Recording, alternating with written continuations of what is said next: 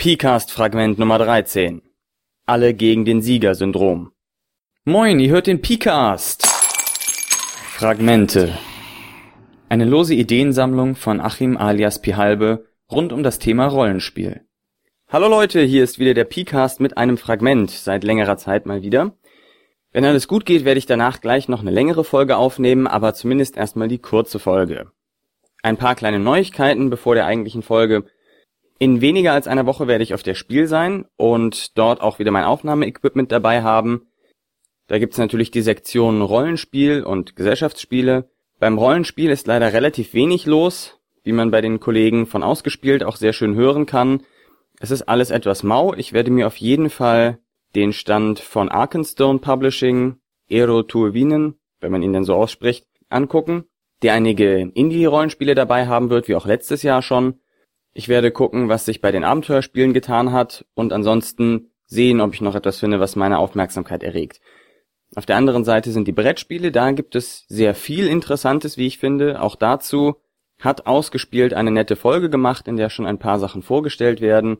Und ihr werdet sicherlich im Pcast noch ein paar Sachen zu anderen neuen Spielen, die ich dort aufgetrieben habe, hören. Ich habe auch versucht, mein Aufnahmeequipment zu verbessern. Das war letztes Jahr auf der Spiel ein bisschen mittelmäßig, sage ich mal. Ich denke, das wird dieses Jahr deutlich besser werden, aber sehen tun wir es erst, wenn es soweit ist. Dann kommen wir jetzt zur eigentlichen Folge. Und zwar das Alle gegen den Sieger-Syndrom. Wobei man besser sagen sollte, alle gegen den im Begriff zu siegen seienden Syndrom, wenn ich das mal so umständlich ausdrücken darf. Worum geht es? Bei Alle gegen den Sieger geht es darum, dass es im Spiel kein Ranking gibt, sondern es gibt nur die binäre Entscheidung gewonnen oder verloren. Das heißt, sobald ein Spieler gewinnt, haben alle anderen automatisch verloren und es gibt nicht die Möglichkeit, sozusagen eine Abstufung zu sehen. Ich war aber trotzdem noch relativ gut oder so. Nein, einer hat gewonnen und alle anderen haben einfach verloren. Pech. Das heißt natürlich aber auch, wenn ein Spieler zu gewinnen droht, verbünden sich alle Spieler gegen ihn. Denn natürlich ist die Chance höher, dass ich gewinnen kann, wenn ich den einen, der jetzt gleich gewinnen würde, zusammen mit den anderen fertig mache und dann vielleicht nochmal die Chance habe, zum Zug zu kommen, als wenn der, der jetzt gleich gewinnt, direkt gewinnt. Denn dann ist das Spiel vorbei. Das heißt, sobald jemand im Begriff ist, den letzten Schritt zu tun, wenn es offensichtlich ist, dass dieser Spieler jetzt bald gewinnen würde, verbünden sich alle Spieler gegen ihn. Das heißt, sie bündeln ihre Kräfte, um diesen Spieler am Gewinnen zu hindern und natürlich da es nur einen Gewinner geben kann, bricht dieses Bündnis, sobald die Gefahr gebannt ist. Und springt dann in der Regel auf den nächsten über. Das heißt, dann gibt's wieder einen, der sehr nah dran ist zu gewinnen und sofort verbünden sich alle anderen Spieler, um ihn am Gewinn zu hindern. Das heißt, effektiv kann man am Anfang des Spiels voranschreiten, aufbauen, auf das Ziel zuarbeiten und sobald es ein bisschen in die Nähe des Endgame geht, ja, des, des Spielendes, kommt es eigentlich nur noch dazu, dass einer versucht zu gewinnen und alle anderen dagegen sind. Das geht immer so weiter, bis es denn tatsächlich einer schafft. Und dass es einer schafft, liegt dann meistens daran, dass die anderen an den Vorspielern, also an den anderen Spielern, die auch schon im Begriff waren zu gewinnen, ihre Kräfte einfach ausgegeben haben und nichts mehr dagegenhalten können. Das heißt, sie verbünden sich dann trotzdem noch, haben aber nicht mehr genug Kraft, um das dieses Mal zu verhindern. Das heißt, solche Spieler, die dieses alle gegen den Sieger-Syndrom haben, werden dadurch bestimmt, dass es oft sehr zufällig ist, wer gewinnt. Es geht einfach darum, wann geht den anderen Spielern die Kraft aus, einen am Gewinn zu hindern. Sobald das der Fall ist, gewinnt einer. Oder natürlich, der Gewinn wird hinterhältig. Das heißt, obwohl es ein transparentes Spiel ist, im Prinzip versucht man so zu spielen, dass die anderen nicht sehen, dass man im Begriff ist, jetzt zu gewinnen.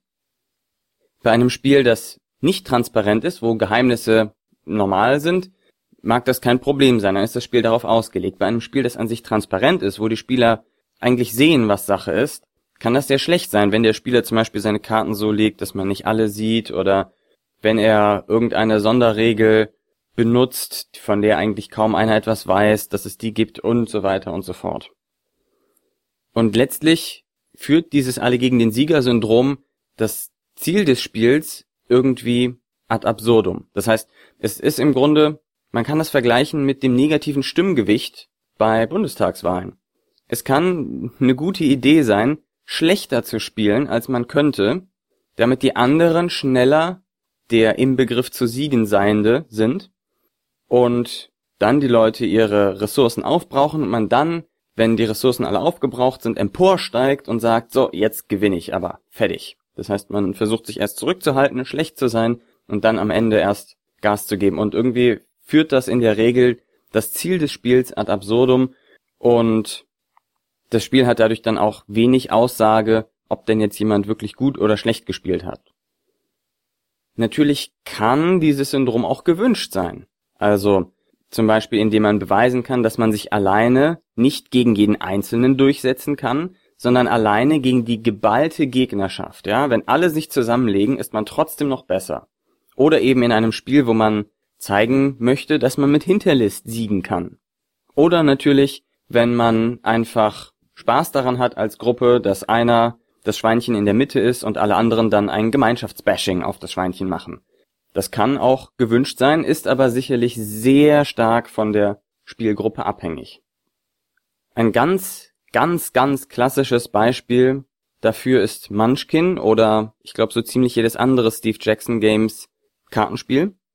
Da sieht es am Ende des Spiels in der Regel so aus, dass alle Munchkins neunte Stufe sind und ein Munchkin zehnte Stufe. Wenn man zehnte Stufe ist, hat man gewonnen. Und sobald man neunte Stufe ist und im Begriff ist, die zehnte Stufe zu erreichen, was alle Spieler sehen, verbünden sich alle gemeinsam und versuchen einem das Leben so schwer wie möglich zu machen.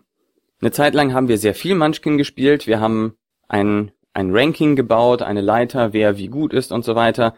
Allerdings hat sich relativ bald herausgestellt, dass diese Leiter, dieses Ranking sehr wenig aussagekräftig ist, weil am Ende wie gesagt, ein Spieler Stufe 10 hatte, alle anderen waren Stufe 9 und daraus kann man echt nicht so richtig viel rausholen.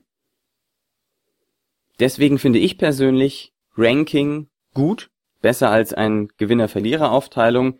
Also wenn man zum Beispiel Punkte hat und sagen kann, okay, du hattest 23 Punkte und hast gewonnen, aber ich hatte 21 Punkte und war dir verdammt dicht auf den Fersen. Das gibt einem dann nämlich die Möglichkeit, nicht nur zu gewinnen einfach, sondern auch im Ranking aufzusteigen.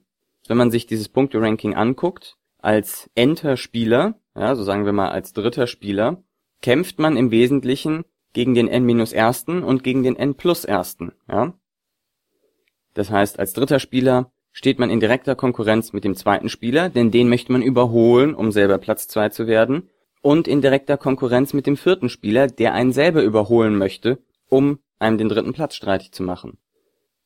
Das heißt, hier ist dieses Alle gegen den Sieger-Syndrom sofort ausgeschaltet, weil jeder seine persönlichen Gegner hat. Das vermeidet nämlich auch das Problem, dass man in Gewinner-Verlierer-Spielen hat, dass nämlich der absolute Verlierer zum Beispiel, der gar keine Chance mehr hat zu gewinnen, dann als reiner Zerstörer ins Spiel geht. Ja, er will nur noch verhindern, dass irgendjemand gewinnt. Er will gar nicht selber gewinnen. Er will nur noch verhindern, dass die Leute gewinnen. Das heißt, er geht als reiner Zerstörer rein, versucht die Versuche aller anderen Spieler kaputt zu machen, weil er ja selber nichts mehr zu gewinnen oder verlieren hat.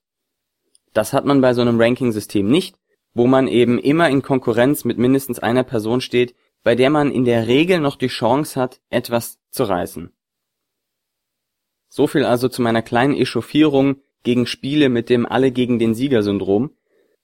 Was habt ihr für Erfahrungen damit gemacht? Stört euch das auch? Oder findet ihr, dass das eine super Sache ist? Wie gesagt, das hängt sicherlich vom Spielstil ab. Mein Stil ist es nicht unbedingt. Ich finde ein Ranking mit Punkten oder Platzierungen oder etwas ähnlichem deutlich angenehmer und spielfördernder. Aber wie gesagt, lasst mich hören, was ihr denkt und dann bis bald.